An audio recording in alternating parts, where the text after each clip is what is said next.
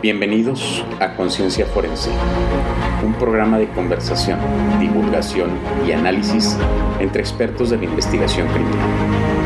En nuestras transmisiones no cambiamos nombres ni lugares. Las historias narradas son reales, las opiniones claras y directas, y quizá se hieran algunas susceptibilidades.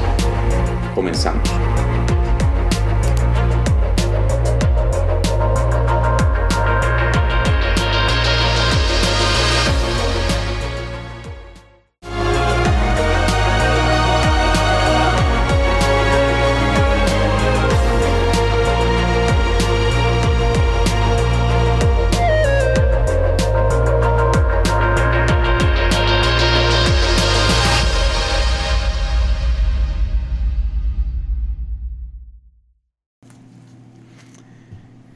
¿Qué tal? Buenos días y bienvenidos a esta nueva emisión de Conciencia Forense. Ya es el capítulo 11 del, de los 12 que están planeados de la temporada del podcast. Estamos a punto de concluir nuestra, nuestra primera temporada. Y pues entre todo lo que hemos comentado y, en una plática previa que hemos tenido aquí eh, con el maestro Pedro Alfredo Velasco y con el maestro Jesús David García, que que estamos aquí presentes, un servidor Manuel Esparza. Eh, surgió un tema y surgió un tema que es no de interés, es un tema de suma importancia y, que trata precisamente sobre los delitos sexuales, la forma en la que se investigan y, que bueno, el ejemplo que tenemos ahorita no es cómo se investigan en México, vamos a hablar de cómo se investigan en parte en Estados Unidos y vamos a hablar un poco eh, de qué es lo que está fallando, qué es lo que hace falta, qué es lo que nosotros no estamos identificando aquí en, nuestro país, en nuestro estado y en nuestra localidad. Como todo el mundo sabe, Ciudad Juárez, que es donde nosotros nos encontramos, Ciudad Juárez, Chihuahua, es una ciudad que en ese aspecto ha sido estigmatizada por ser eh, centro o, ser un punto focal en lo que se refiere a violencia contra la mujer. Posiblemente no lo sea, porque yo en lo particular conozco entidades y conozco ciudades de nuestro propio país que tienen un índice mucho más alto de delitos eh, contra las mujeres eh, por cuestiones de violencia familiar, por cuestiones de pareja, lo que podrían llamar por cuestiones de género. Pero desgraciadamente el estigma ya lo tenemos y no nos lo vamos a quitar jamás. ¿sí? Entonces, eh, a raíz de esto, bueno, surge el comentario de un documental que, yo considero que sería interesante si tienen la posibilidad de verlo. En español el nombre es Yo Soy Evidencia, I Am Evidence en, inglés, y, que bueno, muestra una problemática real en los Estados Unidos de Norteamérica, que es eh, el país sine qua non, podríamos decir, al que todo mundo voltea a ver como referente cuando hablamos de cuestiones de eficiencia y de investigación criminal pero que esta situación desnuda la realidad y nos deja ver un, una, eh, un rezago muy grande, muy, muy grande, muy enorme en lo que se refiere a violencia contra las mujeres. Posiblemente pueden ustedes pensar, no es intencional, si es intencional, ustedes lo, lo podrán juzgar cuando tengan oportunidad de ver ese programa, pero yo creo que es importante y ahorita vamos a, entrar, ya entraríamos en detalles un poquito de lo del tema. No sé qué opinas, nuestro. Bueno, buen día a todos, a todas. Eh, bienvenidos, gracias por eh, la escucha, por estar, eh, como siempre, atento a estas reuniones virtuales en el cual se pretende más que nada, pues generar, generar esa controversia positiva y esa conciencia para los y las investigadores forenses. Bueno, cuando se habla de esta temática de mm, específicamente a priori se vea el, documental de Yo Soy Evidencia, prácticamente nos va diciendo por dónde va alineado ¿no? el aspecto desde el enfoque investigativo en el cual no se personaliza a una víctima y se habla más de pues de una de una evidencia o de un artículo. Evidentemente, si no hay un control, si no hay un control de los que investigan, de los laboratorios, las fiscalías, por automático vamos a tener también mucho desconocimiento en torno a lo que está girando todo lo que implica una investigación. Imaginemos que tenemos un rezago de mil casos de investigación de delitos sexuales, dos mil casos. No solamente se, se genera una injusticia para las familias o las víctimas, sino que también se descuida un potencial delito en serie. De estos dos mil, mil casos que no están procesados, que no están analizados, conectados, puede surgir la información de que se tiene 20, 30 agresores en serie y automáticamente ya estamos ante otra problemática porque no lamentablemente no solamente es una víctima que no ha tenido solución a su caso, sino que también hay una apatía o una inconsistencia laboral que automáticamente va a poner en potenciales víctimas a otras que son parte de un asesino o de un violador en serie. ¿Qué tal? Pues saludándolos con gusto. Estamos en la recta final de esta primera temporada de Conciencia Forense. Afortunadamente vienen nuevos proyectos. Y bueno, este es, eh, es un tema tan relevante que podríamos decir, haciendo eh, referencia a ese documental de los Estados Unidos, si así están los mejores, ¿cómo estarán los peores? A lo mejor es una, una frase eh, pues un tanto curiosa, pero bueno, es un, hablando de, México y, y, bueno, no tengo la experiencia de todos los estados, pero creo entender que más o menos porque sucede en otras, en otras investigaciones de otros delitos, es algo también que está un tanto descuidado, vamos a ponerlo así, como que cobra relevancia para determinados estados el delito que, que ocurre con mayor frecuencia o el que genera de entrada mayor impacto de atención, que es el, homicidio. Entonces, desde el punto de vista criminalístico, de investigación forense, eh, la mayor parte del personal se, se aboca a dar eh, atención y seguimiento investigativo a ese tipo de casos. ¿Por qué? Porque es raro también. Eh, de por sí es complejo, vamos a decir, la, la, conducta de una agresión, porque muchas de las veces, y yo puedo decir que en la mayoría de las ocasiones, ¿no? la víctima no sabe qué hacer una vez que es agredida sexualmente. Desconoce qué debiera hacer. Obviamente entre muchos factores, la edad de la víctima, si es, si es menor, si es más grande, es, es, vamos a decir que es, es raro, poco común la que sabe que, que no debe asearse, que debe denunciar inmediatamente, que pueda ser revisada por un médico. Entonces, de entrada es complejo. Y la otra complejidad es que se genere un llamado para que pueda eh, acudir también el equipo de investigación, incluyendo el equipo de criminalística, para recabar en, en un primer momento pues todos esos indicios que pudieron haberse generado a través de esta conducta. Entonces ahí implica obviamente mucho de lo que en, otra vuelta vamos a, tratar en cuanto a la investigación forense y, los, vamos a decir, los, kits de asalto sexual, como suele ser llamado, que pues hay una carencia también relevante del uso de ellos y la investigación a partir de ellos.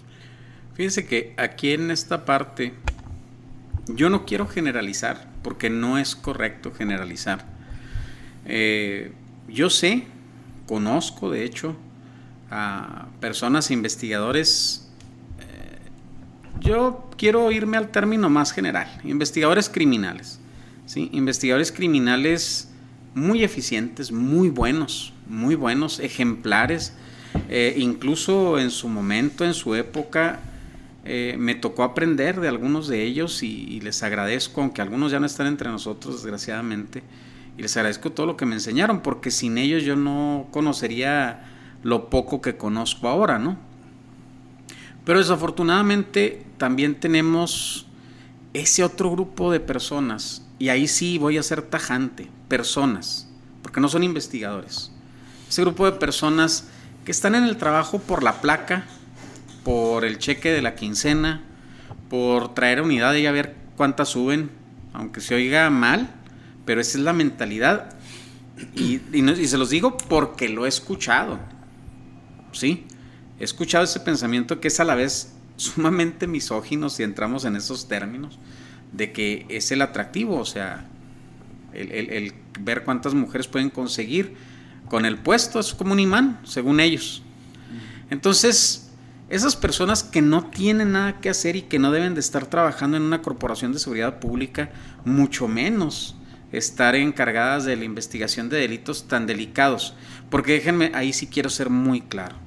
Un error gravísimo, mucho, muy grave que existe en las unidades de investigación de delitos sexuales y en las unidades de investigación de delitos contra la mujer es pensar o creer que las personas encargadas de esas unidades tienen que ser mujeres. ¿Sí? Definitivamente no. En una unidad de investigación profesional pueden ser hombres, pueden ser mujeres.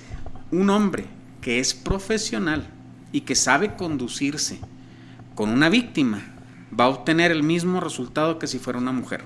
¿sí? El problema es que tenemos muchas de esas personas que no lo son, que no son profesionales. Y desafortunadamente no nada más aquí. Eh, hace un tiempo yo les mostré a los muchachos en, en, la maestría un video de la Real Policía Montada de Canadá, que también es una de las más prestigiadas, donde el investigador cuestiona de una manera que hasta a uno le da vergüenza.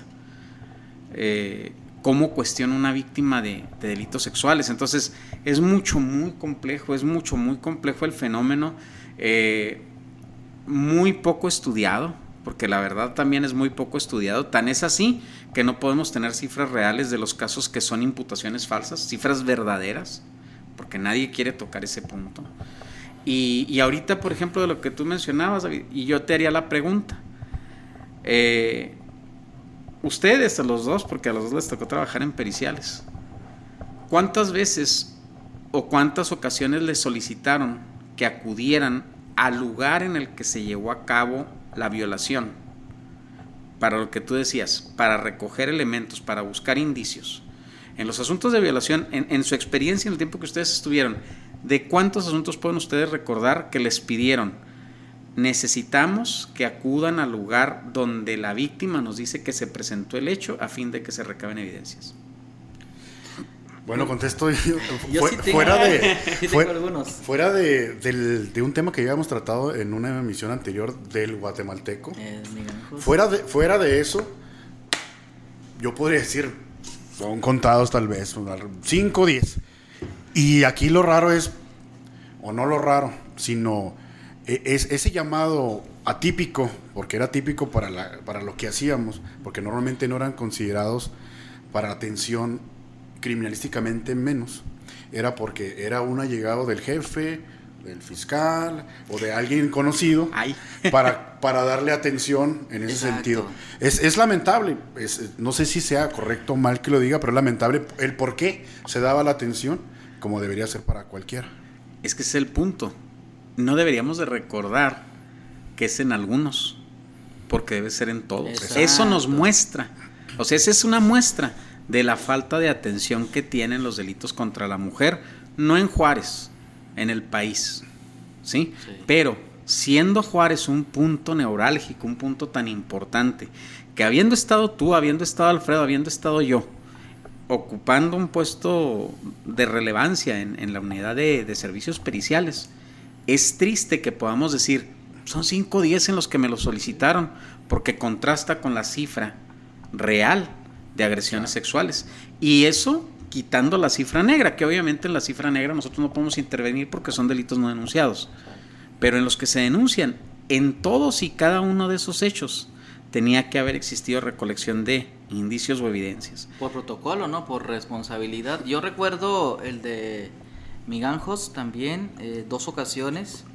Recuerdo el de el agresor de las islas, que acá en la zona es el lado poniente de, la ciudad, en la cual siempre abordaba a las víctimas en el periodo de las 5.50 y las 6 de la mañana porque era donde llegaba el autobús de la empresa y se las llevaba amenazadas a las víctimas en un lote baldío y ahí es donde se hacía la investigación para ver si había existido eyaculación o algún tipo de prenda, fibra que haya existido como transferencia en, ese, en esa fricción contra la víctima.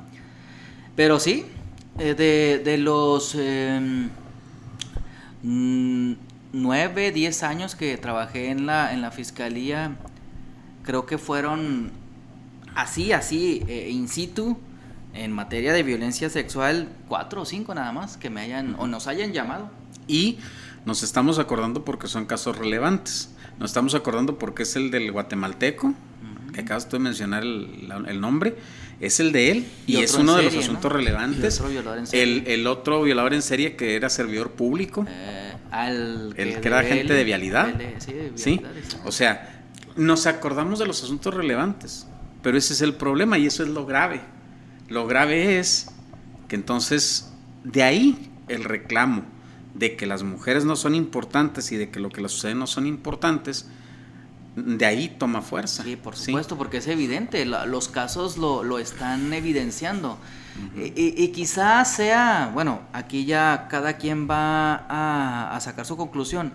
Tal vez esta mm, nula intervención o protocolos se haga consciente o tal vez se haga inconsciente. Y como no se ha hecho a través de los tiempos esta intervención en delitos sexuales, o no se hacían, pues parece que es normal que no vayan. Sí, fíjate, lo voy a relacionar yo con otro hecho que no es necesariamente, que también es una agresión, en las agresiones físicas, en los delitos de lesiones. Por ejemplo, una persona que notifican de, de un hospital que está lesionada con arma de fuego o que llega porque fue agredida tumultuariamente, o sea, varias personas la agredieron eh, y tiene lesiones de consideración. Y sí, va el Ministerio Público, toma nota de, de todo lo acontecido y todo, pero a nadie le interesa, oye, ¿dónde lo agredieron? No, pues fue en el domicilio tal, o afuera, o en tal esquina, o en tal cruce. Ahí sí, ¿eh? Ahí sí a nadie le interesa ir al lugar a recabar ningún tipo de evidencia. Allá las cansadas, cuando ya van a llevarse a juicio, oye, pues tomen una serie fotográfica, ¿no? Para ver dónde fue. Pero ¿por qué no en el momento? ¿Por qué no se trata la escena del crimen como lo que es una escena del crimen? Y sí, si bien es cierto, en el delito sexual la, la, escena principal es el cuerpo de la víctima, ¿sí? El lugar de los hechos es de suma importancia y no se le da importancia. Ahora, ahí coincido contigo, como nunca se ha hecho.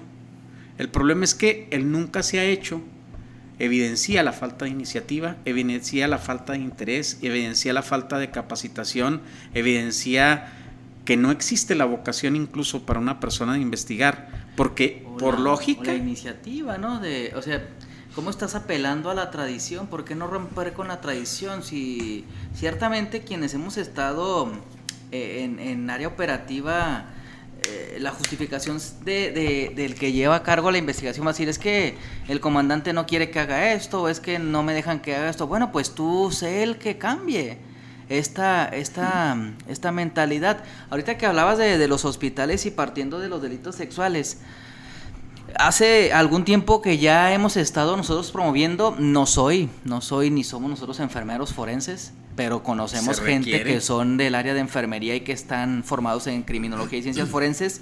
Dábamos una capacitación a profesionales en enfermería del estado de Hidalgo. Y las enfermeras y los enfermeros que estaban en, el, en la plataforma decían, pero a mí para qué me sirve ciencias forenses?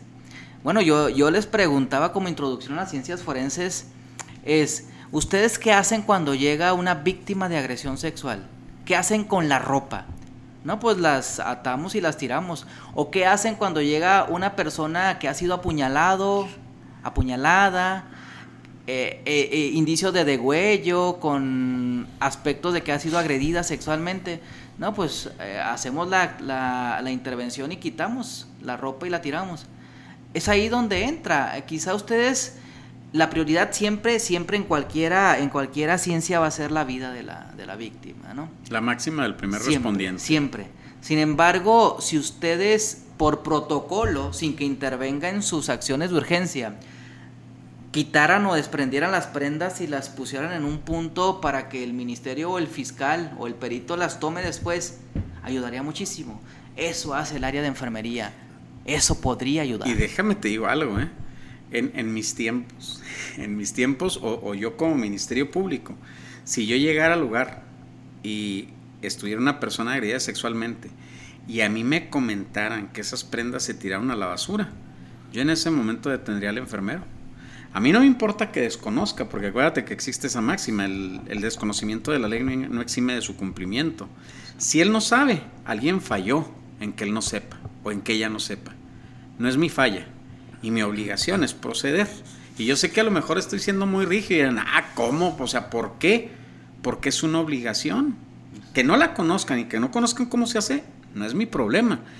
Por, por, hasta por ver La Rosa de Guadalupe o CSI o cualquier otro programa televisivo que a ustedes les guste, saben que esas cosas son evidencia. A lo mejor no indicio, nosotros le llamaríamos indicio, es evidencia. ¿Sí?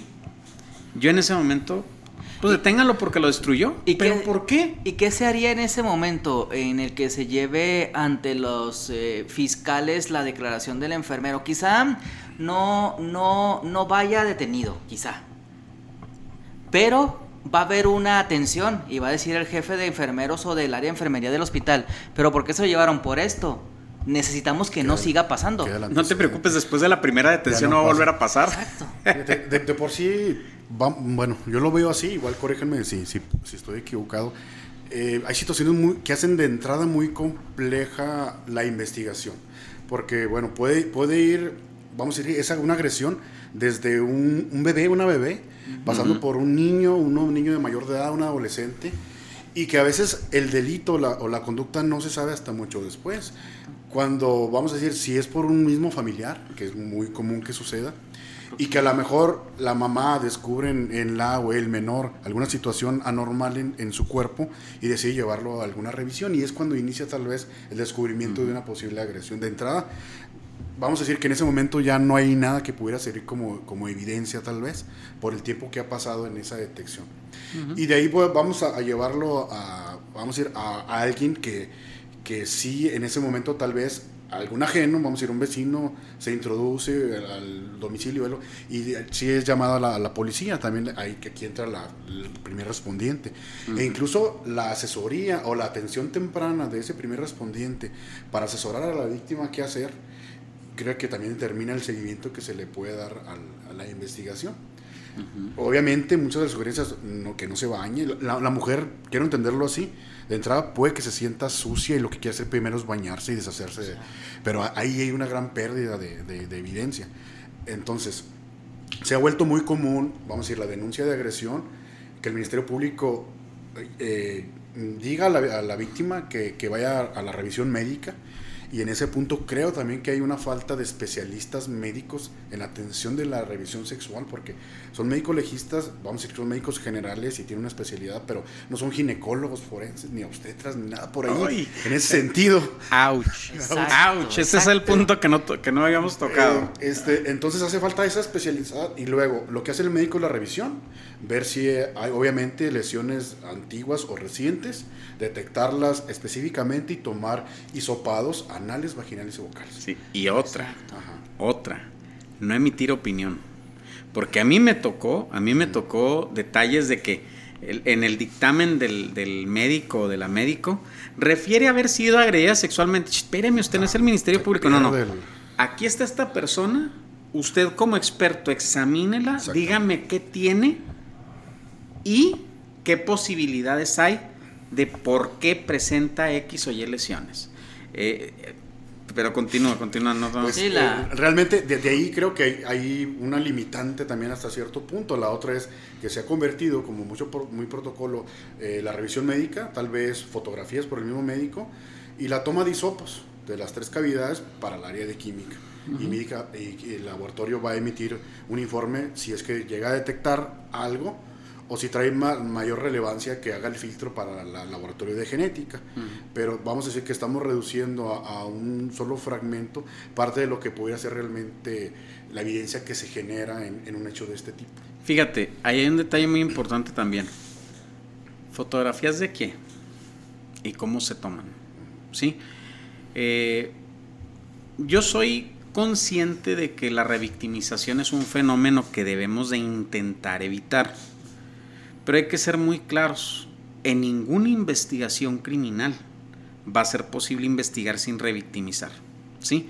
En algún momento alguien me criticó, una, una, crítica pues de gente ignorante, ¿sí? Por un comentario que yo hice. Y no me voy a desistir de mi comentario. ¿Nosotros vamos a revictimizar? Sí. ¿Por qué? Porque es inevitable. Es necesario. Pero si vamos a revictimizar, vamos a revictimizar bien. Y de ahí, de ese comentario de que teníamos que revictimizar bien, ¡ah! no, no, no. Por eso es de gente ignorante, así tal cual. ¿Sí? ¿A qué me refiero yo? Ahora tengo que explicar, porque entonces se queda así. ¿Qué es revictimizar bien? Realizar mi trabajo como investigador criminal como perito, como experto en psicología y conducta criminal, como médico, ¿sí? De una manera que no permita que alguien más venga y revictimice nuevamente.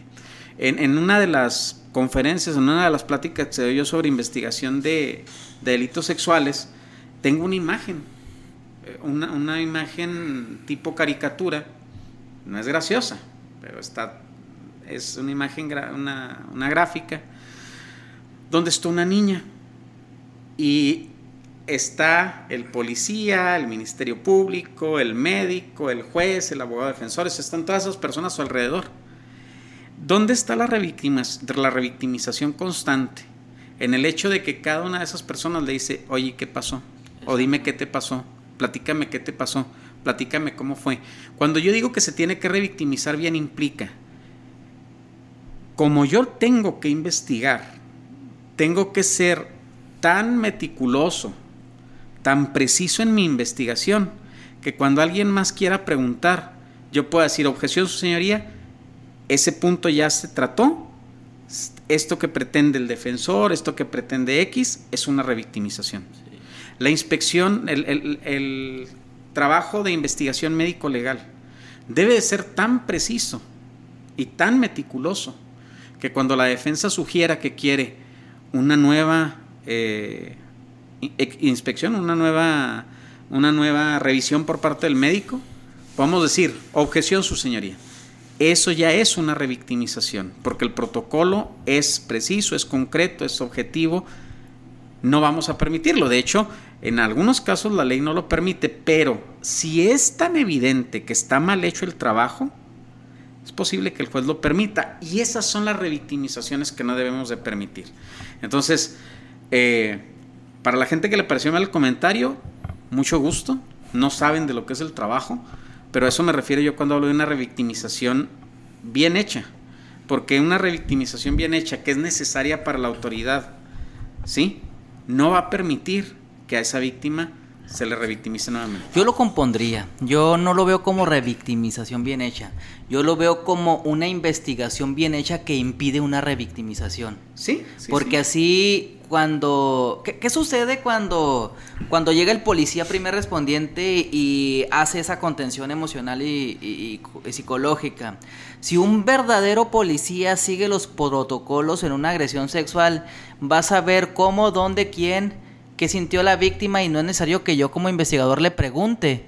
Así es que el primer respondiente hizo su función de evitar la revictimización. Si yo con esta información obtengo como investigador criminal algo que le añada sin preguntarle a la víctima, yo como fiscal no tengo que preguntarle ni como médico legista. Entonces, automáticamente ah, todo se centra en el primer respondiente. Sí. Y deja tú, o sea, vamos a esto.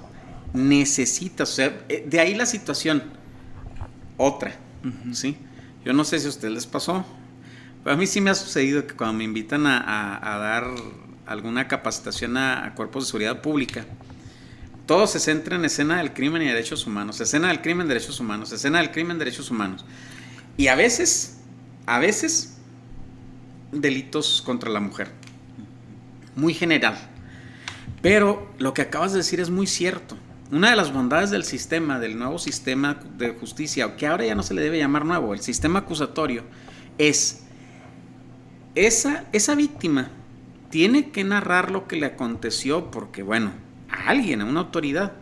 ¿A quién? La primera autoridad que, con la que tiene contacto.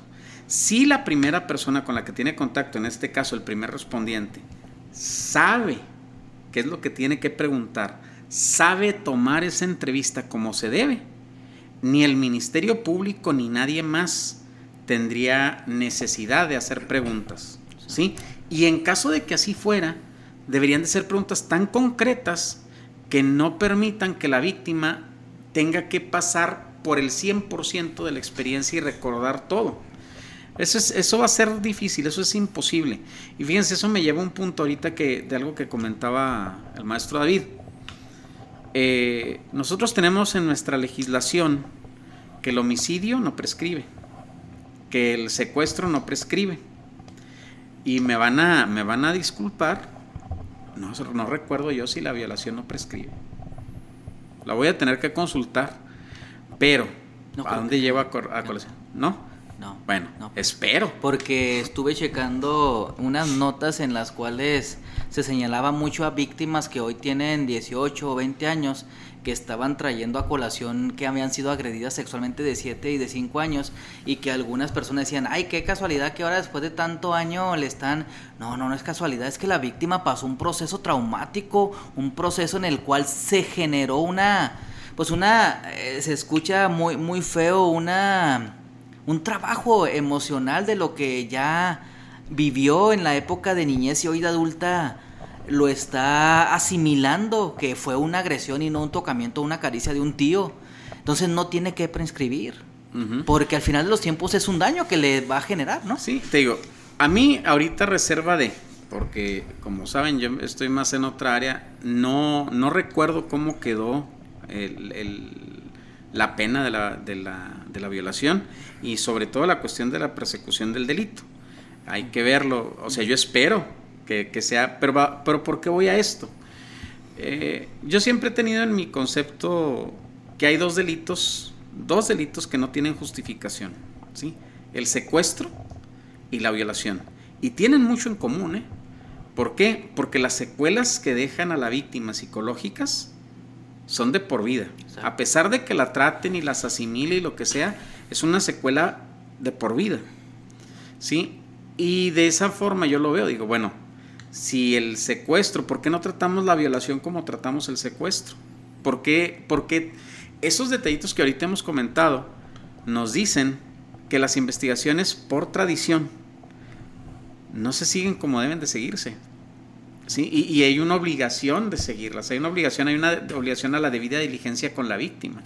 Ahorita que, que comentaban lo de, lo de la re- eh, revictimización, si es que así fuera y es inevitable, lo peor que podría pasar, creo, que a pesar de esa revictimización es que se obtuviera un resultado negativo en la investigación. Porque si al final de cuentas la, la víctima estuvo también en el proceso de investigación esa, pues, el sentirse mal, lo ideal que pudiera pasar es que al final de cuentas se resolviera el caso y se diera con el agresor y se hiciera justicia. Lo peor que pudiera pasar es que no fuera esa situación, a pesar de todo lo que se hizo, que no llegara para allá. Entonces, algo que, que considero que pudiera ampliar, vamos a decir, el, el nivel de casos que se pudieran resolver es lo que yo siempre he creído en la especialización, y en este caso hablo de, lo- de los criminalistas de campo, que se puedan ir especializando hacia ciertos delitos. Antes decía, no, es que el de campo debe saber de todo, y de principio sabes mucho de todo y a lo mejor poco de, específico. Un ejemplo de ello es el maestro Héctor Jauregui, que a través de muchos años se ha especializado en cierto tipo de delitos, como ya lo conocemos, la investigación de, de delitos contra la mujer. Obviamente el tipo de violencia que se genera en, en un- en una, vamos a decir, en una agresión de ese tipo es diferente a la que se genera en alguien que, que- que le disparan en la calle, ¿no? Y tienes que especializarte y ser, ser minucioso y cuidadoso en el procesamiento que haces. Entonces, primero, es cierto que hay una carencia de personal, seguramente sí es para todos los estados de la República, entre ellos el equipo de criminalística de campo, que normalmente son conformados por 15, por 20, por 25, y que al final de cuentas, a partir del diseño de turnos o unidades de trabajo, lo que está siempre en su mente es la atención de homicidios. Y es raro que pase atención a un robo, es raro que pase la atención a un delito de secuestro, es raro que, sobre todo es raro que pase la atención a una investigación del tipo de agresión sexual. Pero si hubiera este eh, pequeño grupo, aunque sea para atender esos casos, que en los que podemos tal vez sí encontrar indicios en el lugar, pues que sea un equipo especializado que cuente con herramientas de trabajo para procesar el lugar, con fuentes de luz, fuentes alternas de luz para detectar manchas de todo tipo, que se aseguren bien las sábanas, que se busquen cabellos, fibras, que se busque todo ese entorno tan minucioso, un correcto embalaje y un correcto, eh, vamos a decir, suministro al laboratorio.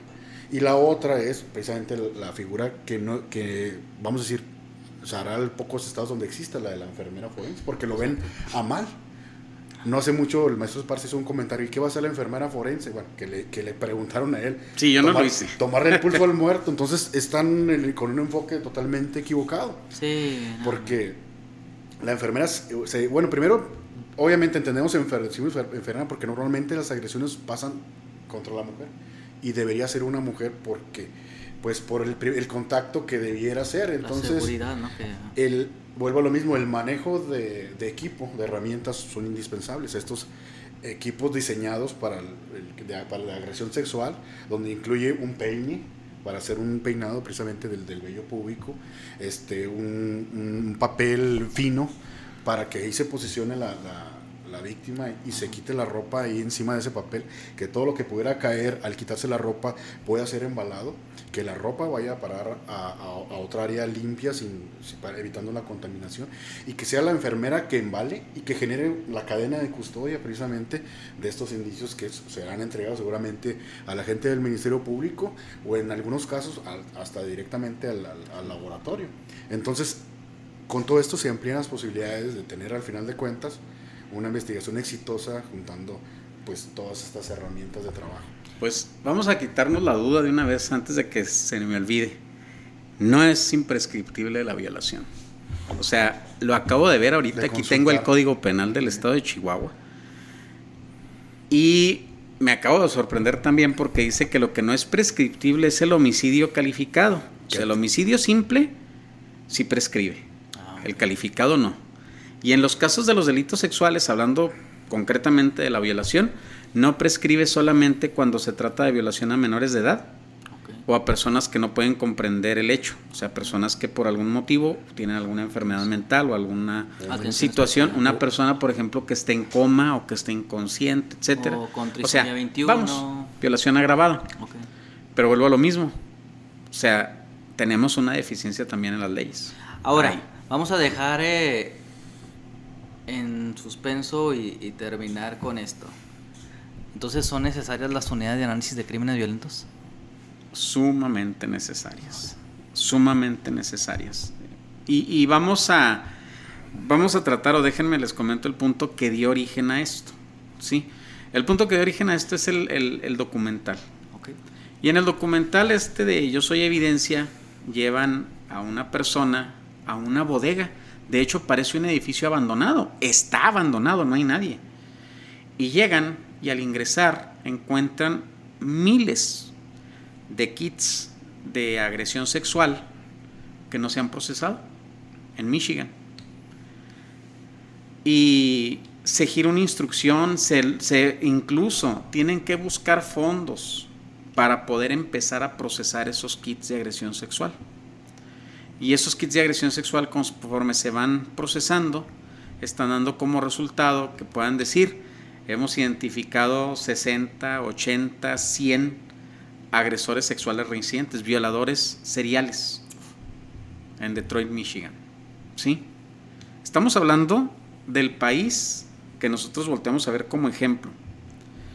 Estamos hablando del país que tiene más recursos del país que tiene más avances científicos, del país que es referente para todo lo que nosotros hacemos y tiene ese rezago.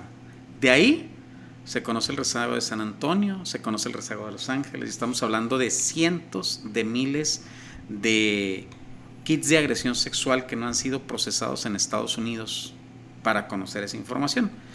ya no entremos en detalles, o sea, yo no quiero saber realmente aquí si se hace. Digo, Sé que se hace como protocolo que incluso a la víctima de agresión sexual ya la envían al hospital para su tratamiento, para un tratamiento ya patrocinado por el Estado para prevenir infecciones de transmisión sexual, etcétera. Hay una norma ya. Pero de ahí a que las muestras se tomen de la manera adecuada, como las tomaría un enfermero forense o un médico forense, un ginecólogo forense especializado, que no tenemos, o sea, que no existe, una enfermera forense que no existe. Entonces estamos en el país de Alicia, en el país de las maravillas, porque no tenemos nada, nada. Entonces, en Juárez, ¿cómo estamos? Y entonces, ¿por qué la publicidad tan... Em, tan alardeante, ¿no? De que la fiscalía es la mejor de, sobre todo la de Chihuahua es la mejor del país. ¿En qué, en, cuáles son los parámetros? Imagínate cómo están los demás. O sea, ¿cuáles son los parámetros? La verdad yo conozco otros peritos, otras fiscalías que están muy avanzados y que eh, perdón quizá por esta, este comentario, porque yo soy de Chihuahua, soy de Juárez específicamente y trabajé, pero me doy cuenta que no. La verdad, la, la, la, investigación forense, sobre todo, porque no conozco la investigación criminal ni ministerial o la de los fiscales, la investigación forense no es la mejor de México. Es, eso es un hecho. La de Ciudad Juárez no es la mejor de, de México. Conozco a grandes colegas de otros estados que sí son o han hecho algo distinto seamos francos, la de Juárez no es.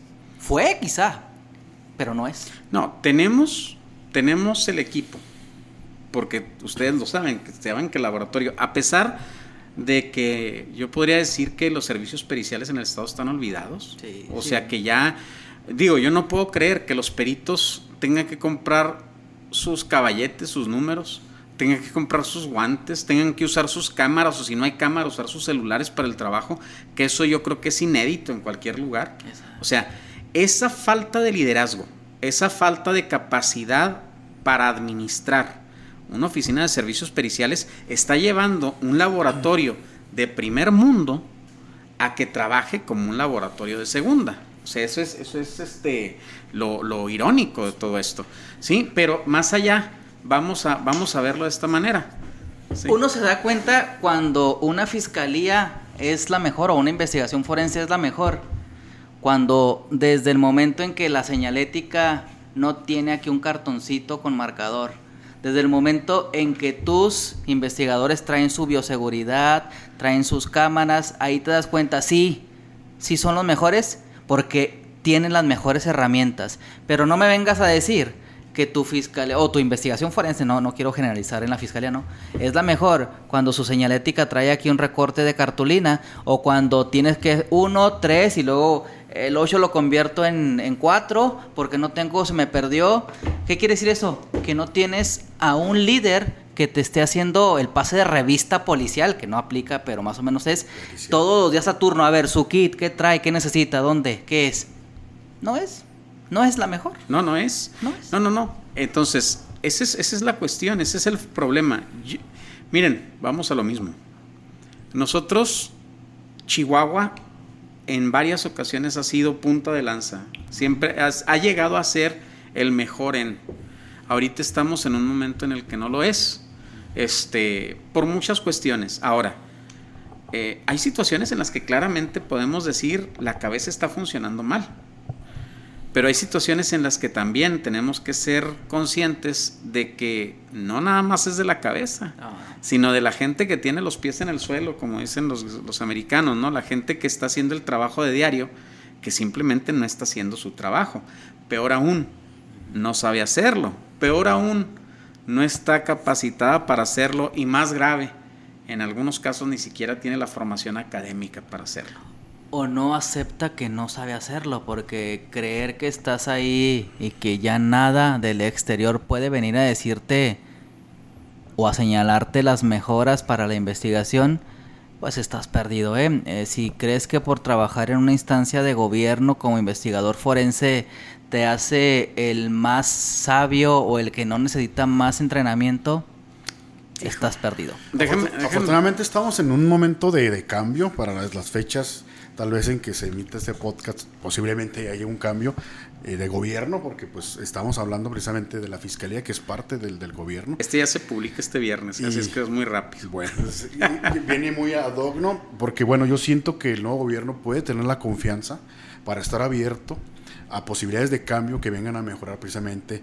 este tipo de investigaciones, la creación de nuevos proyectos, la creación de nuevas unidades y hacer, vamos a hacer una reingeniería de lo que hay para mejorar obviamente en todos los sentidos como llegó a estar hace algunos años. Sí, ojalá que sí, que lo considere quien, quien esté, quien llegue, quien se quede, porque um, al final de los tiempos se les está pagando o se, eh, se les ha pagado por hacer un trabajo no a medias. Porque si no, ¿de qué, ¿de qué sirve no estudiar eh, o ser perito en X o Y materia? Si está haciendo todo robotizado. Cuando yo hablaba del uso de la robótica, no me refería a robotizar a los peritos, uh -huh. sino a usar tecnologías. No, pero déjame te digo algo. Yo creo que aquí hay una situación muy compleja que viene de años que se tiene que corregir de fondo. Este, quienes, quienes hemos estado ahí, quienes hemos sido, tenido la fortuna de ser jefes de, de servicios periciales, yo creo que todos hemos identificado las carencias en su momento. La diferencia es que tanto nos apoyaron para cubrirlas. Y ahorita, ahorita, bueno, yo les puedo decir algo, eh, con toda honestidad. Yo desde que empezó el sistema acusatorio aquí en Ciudad Juárez, en el estado de Chihuahua, yo lo único que vi de inmediato fue que lo último que dejaron para capacitar en el sistema acusatorio fue a los peritos. Estaban los peritos preocupados. En ese entonces todavía tenía un poco más de contacto con algunos otros compañeros que ya incluso ya no trabajan ahí pero que me decían, ¿qué voy a ir a hacer? ¿Cómo voy a declarar? ¿Qué me van a preguntar? Y me tocó con dos o tres, oye, pues no se preocupe si tiene toda la experiencia del mundo. La experiencia, la experiencia en cuanto al número de casos que un perito maneja aquí en Ciudad Juárez, en comparación con otras partes del mundo, ya no voy a decir de México, olvídense. O sea, esa es la razón por la que todo el mundo voltea a ver a Juárez y, y, y dicen, ah, caray, hay mucho trabajo allá y ese trabajo tiene que dar, pero fíjense lo grave, ese mucho trabajo tendría que dar como resultado, ¿sí? Una experiencia positiva, no negativa. Y, ser un ciclo de aprendizaje con cada asunto. Y eso me lleva a una cuestión ahorita que, que también tocaban ustedes. Tenemos muchos asuntos y podemos llevar muchos asuntos. Y nosotros siempre decimos, obviamente, que cada asunto es diferente. Cada asunto se tiene que investigar de distinta forma. Es la víctima de la violación de X agresor. En el momento en el que se convierte en un agresor serial, entonces son las víctimas de este agresor. ¿Sí? Pero eso es lo que nos hace falta a nosotros. ahorita nuestro trabajo forense, como dijiste tú, Alfredo, no está luciendo. Voy a, voy a ser claro, uno de los trabajos forenses que luce y no es por subir en un pedestal a alguien y bajar a la demás gente, pues es el del maestro Jable que ahorita no nos acompaña precisamente por, cuestiones de trabajo, pero eh, una cantidad excesiva de trabajo con una minuciosidad y con un profesionalismo que, es lo que lo ha llevado igual que a ustedes en sus áreas a, ser referente, ¿no? Pero necesitamos 30 Héctor Jaules. Pero ¿por qué no se hace con todos los homicidios así? No, es que es que ese es el, no, no, es que ya entramos en ahí entramos en otras cuestiones. Yo yo es Está, tú eres el que vas a abrir la caja de gusanos y... Lo, lo que pasa es que, mira, yo en una presentación de, de, un curso de precisamente de delitos sexuales, de investigación de homicidios, perdón, la semana pasada, yo estaba leyendo un caso en Estados Unidos donde dan muerte a, a madre e hija y los investigadores dejan la escena resguardada dos días, no, dos semanas, la resguardada la escena. Y estuvieron trabajando, sacaron fibras, sacaron todo lo que se puedan ustedes imaginar. Y a mí cuando decía, bueno, cuando he visto yo esto en México? El primero que se me vino a la mente que deja cerrada la escena del crimen es, como investigador criminalístico, es, es que él se puede estar dos, tres días ahí, descansar. ¿Por qué no se hace en todos los casos? ¿Por qué? Porque no se le da el interés, porque no se le ve la trascendencia. Mira, ahora te voy a decir. ¿Cuál es la prisa, no? de, irme de la escena del crimen. Déjame te digo algo. Por eso te dije que vas a destapar la lata de gusanos. ¿Sí? Es. La vida de todo ser humano es importante y la vida de cualquier persona es, es valiosa. Fíjense lo delicado y lo grave, hasta qué, hasta qué nivel. La vida de un imputado es importante. Así sea el responsable del más artero de los crímenes, su vida es importante. Y tan es así que, por ejemplo, en los estados, en, los países que tienen la pena de muerte, los resguardan. Y si tiene riesgo de ser agredido por otros internos, lo resguardan porque su vida cuenta. ¿Sí? Y desgraciadamente, por escuchar a la sociedad civil, por escuchar a ciertos organismos que con desconocimiento opinan, ¿sí? Entonces nos vamos a las especializaciones exageradas. Yo sé que no debería decir esto, pero tú lo mencionas, tú, tú empezaste. No debe de existir una fiscalía de homicidios de mujeres. Porque si le van a dar más importancia a la vida de una mujer, entonces quiere decir que la vida de esa mujer es más importante que la vida de un niño, o que la vida de un anciano, o que la vida de un hombre. todas son importantes. Todas. Y todas se deberían de investigar de la misma forma, que es lo que tú comentabas ahorita. Exacto. Y si, si vamos a generar una fiscalía de homicidios de mujeres, bueno, vamos a generar una fiscalía de homicidios de hombres, una fiscalía de homicidios de personas de la tercera edad, una fiscalía de homicidios especializada en niños. O sea, si vamos, yo, yo lo he propuesto, bueno, en plática, no, nunca lo he hablado. Ah, ¿seguro? Este, ¿eh? ¿Seguro? Seguro. Bueno. Sí, yo lo he dicho. ¿Qué pasaría si se empezaran a analizar hoy por hoy, hoy, el día de hoy, vamos a empezar a contabilizar los delitos cometidos en contra de niños y niñas? Ah, O sea, vamos a contabilizar los delitos de violencia familiar, los delitos sexuales, trata. los delitos de trata, los delitos de homicidio de niños y agárrense porque les va a dar una sorpresa tremenda. Muchísimo. Simplemente el protocolo que se sigue, hay un protocolo contra el que yo siempre he estado. Yo siempre he estado en contra, perdón, de ese protocolo. Una persona fallece en el domicilio. Llega la policía. Ah, sí, sí, está muerto. No tiene surco equimótico, no tiene lesiones de arma blanca, no hay lesiones de arma de fuego. Dicen que murió natural. Y llega un médico que lo estaba tratando y dice, sí, pues murió, fue muerte natural, tenía cáncer terminal. Bueno, ¿y quién no nos dice que la pareja ya se cansó y lo asfixió? Y no hay una, y no hay una necropsia, no hay nada. O sea, con la pura palabra, mejor muestra de que la buena fe existe, no Eh, tenemos. Sí, sí, sí. En el caso de los niños, ay, fue muerte de cuna. ¿Por qué? ¿Quién dice? Exacto. Déjenme les digo, en un, en un, en un este, en un curso que me tocó asistir aquí en El Paso, con la unidad, la unidad que investigaba de delitos contra menores, delitos contra niños. Fue un médico, un pediatra forense, a decirnos de la falacia del sofá asesino o de la cama asesina. Y con pruebas, o sea, con, con números reales, con investigación, nos dice, sí saben ustedes que para que un niño muera de una caída, tiene que caer más o menos de un metro ochenta de altura. Si un niño fallece y la razón, la causa es un traumatismo craneoencefálico, ¿sí? La caída tiene que ser por lo menos de un metro ochenta de altura. Él dijo seis pies, ¿sí? Su cráneo es más grueso que el del adulto, más flexible. De hecho, los niños son como los gatitos, los agarras y, y son flexibles. ¿Qué toma para fracturar el hueso de un bebé? ¿Sí? Y son cosas que por ignorancia o por desconocimiento nosotros no vemos. Si nosotros empezáramos a contabilizar los delitos que se cometen contra niños, quedaríamos sorprendidos. Porque ahorita lo que tenemos, desgraciadamente, aquí en nuestra ciudad, que algunos organismos los cuentan como feminicidios todos los días, discúlpenme, no son feminicidios.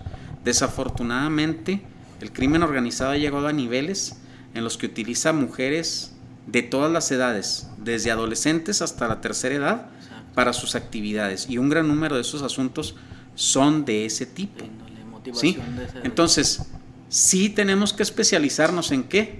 En ser investigadores criminales profesionales. Exacto.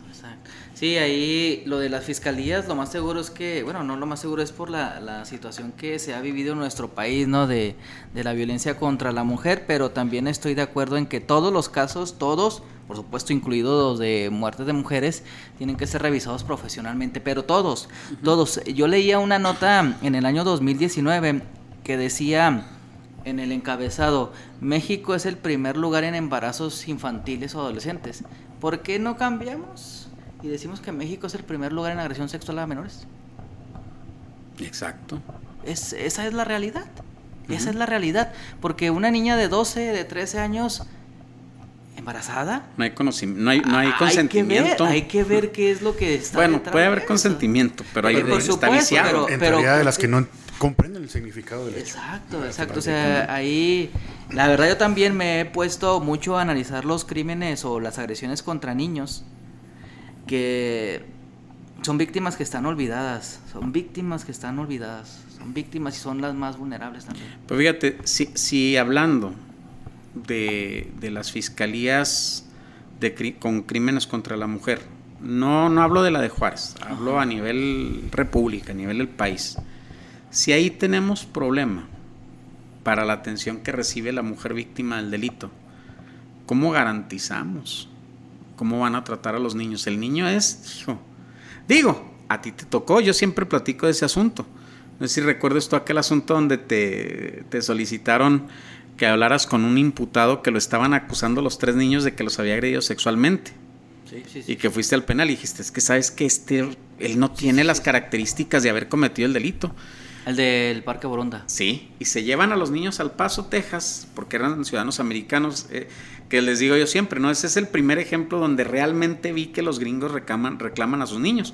Fue el consulado, fue el personal del consulado a recoger a los niños a la Procuraduría de la Defensa del Menor y dijo, ¿sabes qué? Los niños son ciudadanos americanos y nos vamos a llevar para allá. Y se los quitaron a la familia. Sí. Ya, caray, sí es cierto que pasa. Y se los llevan para allá y, me tocó ver, eh, conocer este, sobre la entrevista que llevan acá, allá con los niños. Todo el proceso que de ahí me motivó a conocer cómo se entrevista a niños. Ojo, no soy experto, pero más o menos sé cómo se debe llevar a cabo. Este, y a los niños a la hora de que los cuestionan, sale la información de que la abuelita les dijo a los niños qué era lo que iban a decir. Incluso Incluso, fíjense nada más lo grave de que no se sepa investigar. ¿Sí? Incluso la señora les dijo qué características iban a tener, o no sé si se los enseñaría los juguetes sexuales que supuestamente había utilizado el agresor con ellos, y era falso. Ahora, ¿por qué salió? Porque el Ministerio Público que tenía el asunto dijo, algo no está bien, algo en esta historia no está bien. Nosotros dicen, los niños y los borrachos nunca dicen mentiras, ¿no? Siempre dicen la verdad. Cualquier otra persona sentada ahí, a la que los niños le hubieran dicho, no, es que me tocó aquí, me hizo esto, me hizo esto, y usó unas cosas, y les dibuje los juguetes sexuales los niños, nunca dudaría de su versión. ¿Sí? Y sin embargo, la obligación del investigador criminal es dudar de todo, hasta que no tenga la prueba de que no es así. Si no hubiera sido por esa duda del Ministerio Público que manejó el asunto, esa persona inocente estaría en prisión ahorita. ¿Sí?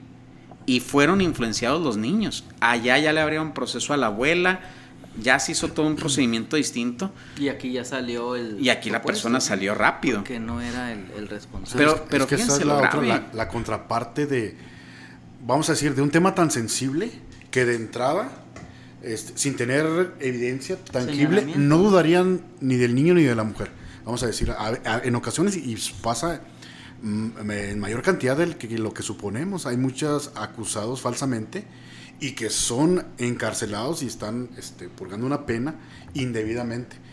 Eh, volvemos a lo mismo, la importancia que debe tener la criminalística o ir a, lo que decía el doctor House, todos mienten, ¿no? o las personas mienten, o las personas mienten, la evidencia no miente. Y una investigación criminal, al, igual que, la, pues, pues todas, ¿no? Deben estar respaldadas con evidencia científica. Si nada más hay la declaración, sería muy difícil que se pudiera sostener. En este caso, qué bueno, eh, vamos a decir, esa, esa suspicacia de la, de la MP que detectó algo no cuadra y pudo a lo mejor darle seguimiento, este, estando más abierto a, conocer opiniones y determinar que estaba siendo acusado falsamente. Pero pues te digo, imagínate, si con los adultos no tenemos en ocasiones, eh, no es profesional el trabajo, porque vamos a decirle como es, no es profesional el trabajo desde el momento en el que llega a denunciar el delito, desde el primer contacto que tiene. Ya no hay un trato profesional, ni un trato que se le debe dar como posible víctima. ¿Qué puedes esperar cuando la víctima es un niño? Sí. Entonces, son, son muchísimas cuestiones este, que, hijo, casi creo, casi estoy seguro de que nos vamos a extender hasta el siguiente programa. Este, por lo pronto terminamos este. Y, y, dense cuenta, pues ahora sí, todos los que nos ven y los que nos escuchan, eh, lo trascendente que es un tema. Y, creo que sí, creo que nos va a llevar al, siguiente capítulo esta, esta temática. Pues por lo pronto, eh, para el programa 11 de conciencia forense, terminamos el día de hoy, el maestro Alfredo Velasco, el maestro David Saludos. García Saludos. y un servidor, Manuel Esparza. Gracias. Que tengan un excelente día todos los que nos escuchan y que nos ven. Gracias.